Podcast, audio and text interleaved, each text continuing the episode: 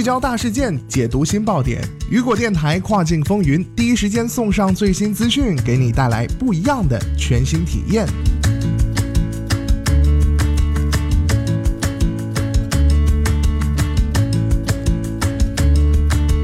Hello，大家好，欢迎收听雨果电台跨境风云，我是大熊。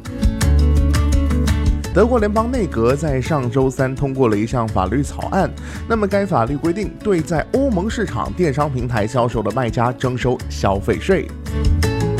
这项最新公布的草案主要目的是弥补国外卖家在德国或欧盟电商平台上的偷税漏税行为，保护诚信缴税的商家利益。好的，那么今天的跨境风云马上带大家一起来了解一下。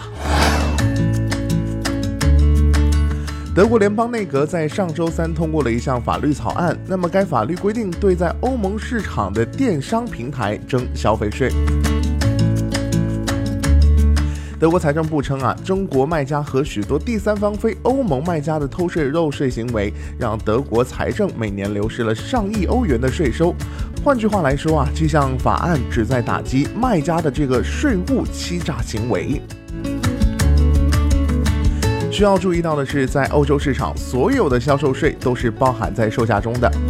因此啊，消费者们原以为自己在购买过程中纳税，其实不然，卖家这部分收入当做额外的利润，或者是以此利润空间压低价格，打击竞争对手。同时，草案拟让伊贝、亚马逊等平台承担起征销售税的责任，以避免卖家不向政府缴税的情况。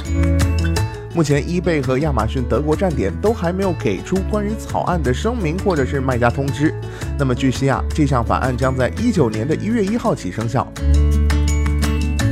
有消息称，这些平台可能会先在其他平台上注册的外国卖家所有销售收入中收取税款，以避免税务机关的强制执行。再来关注到的是进口商品方面啊。进口商品方面是不受影响的。那么，对于在欧盟电商平台上销售的卖家而言，这一草案并不会带来什么变动。通过非欧盟站点销售的产品将会继续被认定为进口产品，如亚马逊美国站和伊贝美国站等。因为如果货物从欧盟以外的地区进行发货，则意味着由买家来承担销售税和进口关税。这对那些只从美国或非欧盟国家仓库发货的非欧盟卖家来说是一个好消息。然而，对于考虑使用欧盟地区物流中心的卖家来说，即便是在伊贝或亚马逊等非欧洲平台进行销售，也可能会对税收产生影响。卖家在使用欧盟地区的平台或物流中心的时候，需要向相关部门来进行注册，获得自己的税务认证编码。所以，这类混合型的卖家可能需要向亚马逊、易贝或其他欧盟市场电商平台来获取更多的有效信息。那么，关于征税这件事情，外界都是怎么评论的呢？接下来时间，我们一起来关注一下。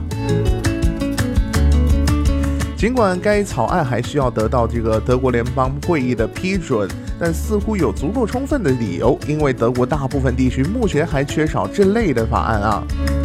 不过，该草案遭到了德国多个商业协会的批评。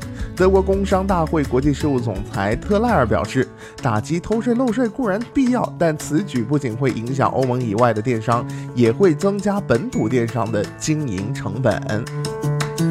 还有一些批评声音指出，啊，欧盟将在二零二一年实施统一的电商销售税标准，联邦政府无需花费精力处理一个可以改进的问题。不过，由于欧盟的这个法律议程进度迟缓，这项法案也可能推动欧盟税收法案出台。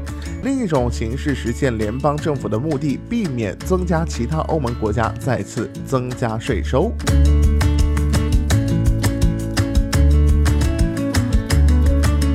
好的，聚焦大事件，解读新爆点。以上就是雨果电台本期跨境风云的全部内容。我是大熊，我们下期再见，拜拜。